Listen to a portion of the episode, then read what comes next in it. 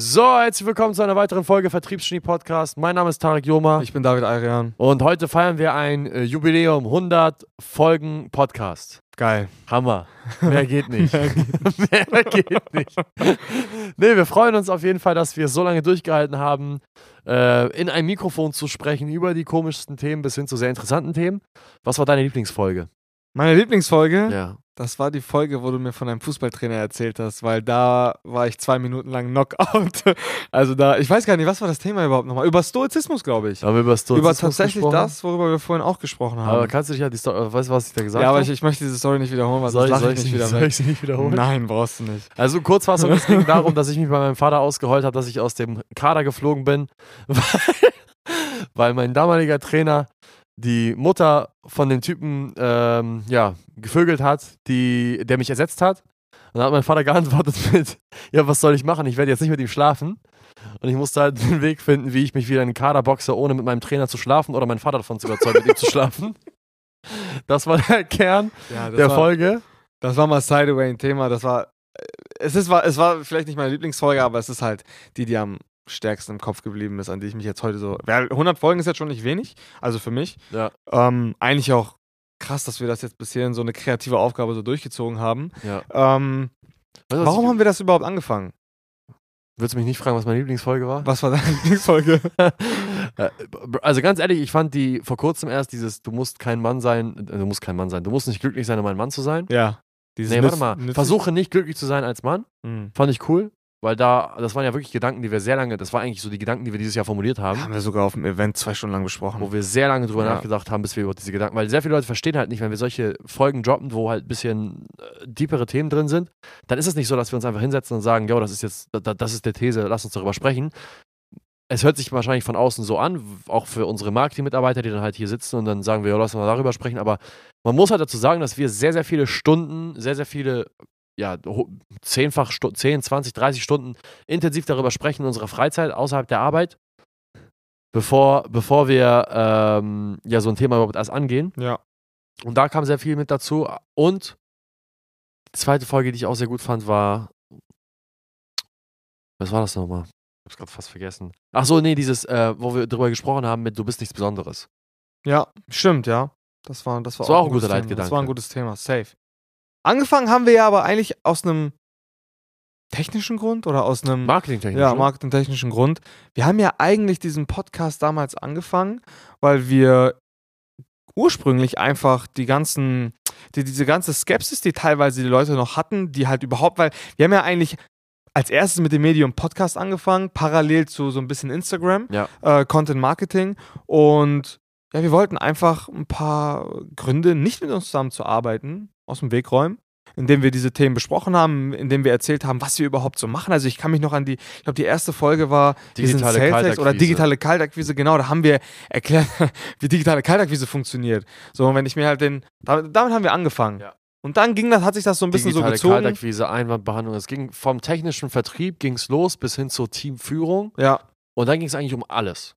Also primär eigentlich, es hat sich entwickelt von den Basic-Themen bis hin zu ein bisschen fortgeschrittenen Themen, bis zu den Themen, die uns heute beschäftigen. Weil für mich ist ganz ehrlich der Podcast letzte Zeit ein Medium geworden, wo ich die Gedanken, die ich gerade erst formuliert habe, in meinem Kopf nochmal wiedergeben kann. ja, also es ist tatsächlich, wie haben wir es nochmal genannt? Edutainment, also es ist so eine, so eine, so eine Mischung aus tatsächlich aus, aus Lehren oder Gedanken mit so ein bisschen Spaß und aktuellen Beispielen mittlerweile geworden. Ja. Ab und zu aber droppen wir trotzdem noch ein technisches Thema, also so ist es nicht.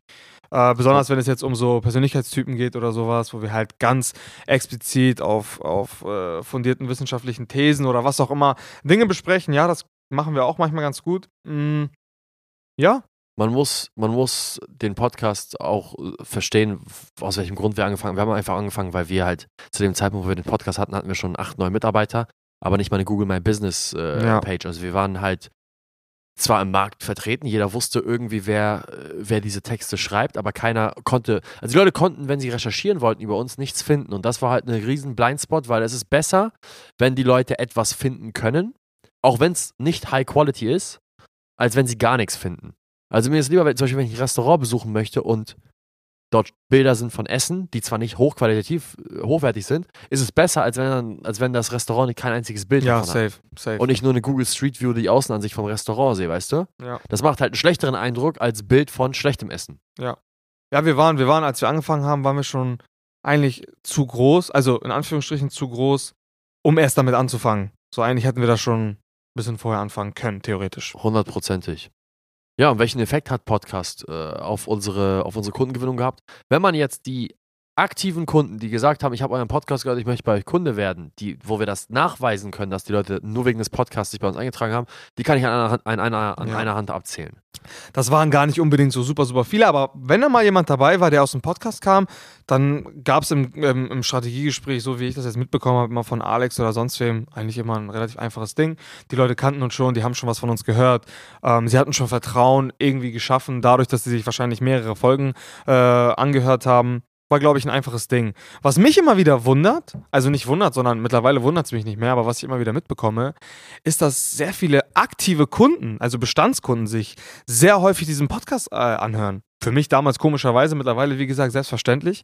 Ähm, letztens ruft mich da ein Kunde an und erzählt mir vom Podcast, der vor einem Tag released wurde. Der habe ich schon wieder völlig vergessen und hat sich äh, in Bezug auf dieses Thema mit mir unterhalten. Und das finde ich wiederum sehr, sehr spannend, weil, wie wir halt eben schon gesagt haben, mittlerweile teilen wir sehr, sehr viele aktuelle Themen, ähm, die uns so beschäftigen. Und ich habe so ein bisschen das Gefühl, wir halten unsere Kunden immer so ein bisschen on track. So, worüber denken wir gerade nach? Was ist gerade relevant? Ähm, Wenn du das ja, gerade so sagst, musst du das ja so auch irgendwo, äh, müssen wir es mal reflektieren, warum das so ist. Unsere Kunden kriegen uns ja in der, also die, die, die unsere High-End-Kunden, ne, im Executive Plus und in der Ja. Executive-Betreuung, die kriegen uns sehr intensiv zu, zu Ja. sehen. Aber wenn du jetzt mal so einen normalen Kunden dir anguckst, einen Corporate, der eine mittelstellige, eine mittelhohe, vierstellige bis fünfstellige Summe zahlt, um von uns betreut zu werden, der kriegt Tarek oder David nicht mehr so zu Gesicht. Ja. Also, das ist ja jetzt, Safe, ist, safe, ist ja. ja. jetzt so, weil unsere, Ja. Kunden, unsere Kundenberater sind höchst kompetent in eigentlich 85 Prozent von dem, was ein Kunde braucht. Unsere, unser Know-how wird eigentlich erst ab dem Moment gebraucht, wo unsere Kunden halt äh, Mitarbeiter beschäftigen.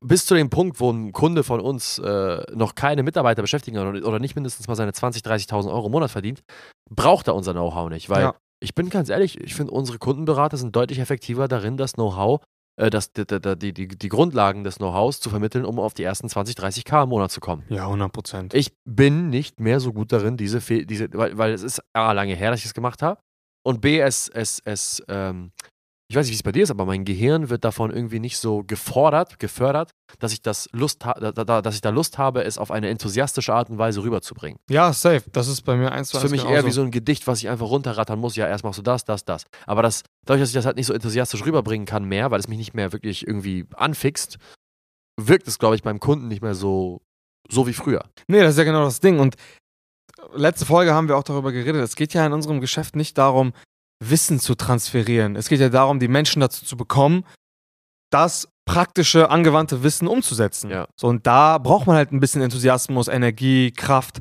und ja, so, so ein bisschen Einfühlvermögen. Und das machen unsere Kundenbetreuer bis zu einem gewissen Level wesentlich besser als wir. Ja, also ich muss ganz ehrlich sagen, ich verspüre mehr Glück dabei, mir meine Schnürsenkel zu binden, als jemandem zu erklären, wie man ein Angebot schnürt.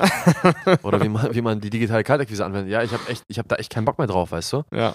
Deswegen ist das, muss man vielleicht deswegen das mal betrachten, dass unsere Kunden sich den Podcast anhören, weil A, es ist vielleicht der einzige Berührungspunkt und B, ich meine, man hat echt eine gute Möglichkeit, up to date zu stehen. Und wenn man zwischen, wenn man in der Lage ist, zwischen den Zeilen zu lesen, ja, und, und, und äh, das Gold sozusagen aus dem Dreck sieben kann, von der aus unserem Mund kommt, dann sind da echt gute Gedanken drin. Ich meine, das sind Gedanken, die wir mit großem, großem Aufwand, gedanklichem Aufwand formulieren und, und teilen. ja, 100 Prozent.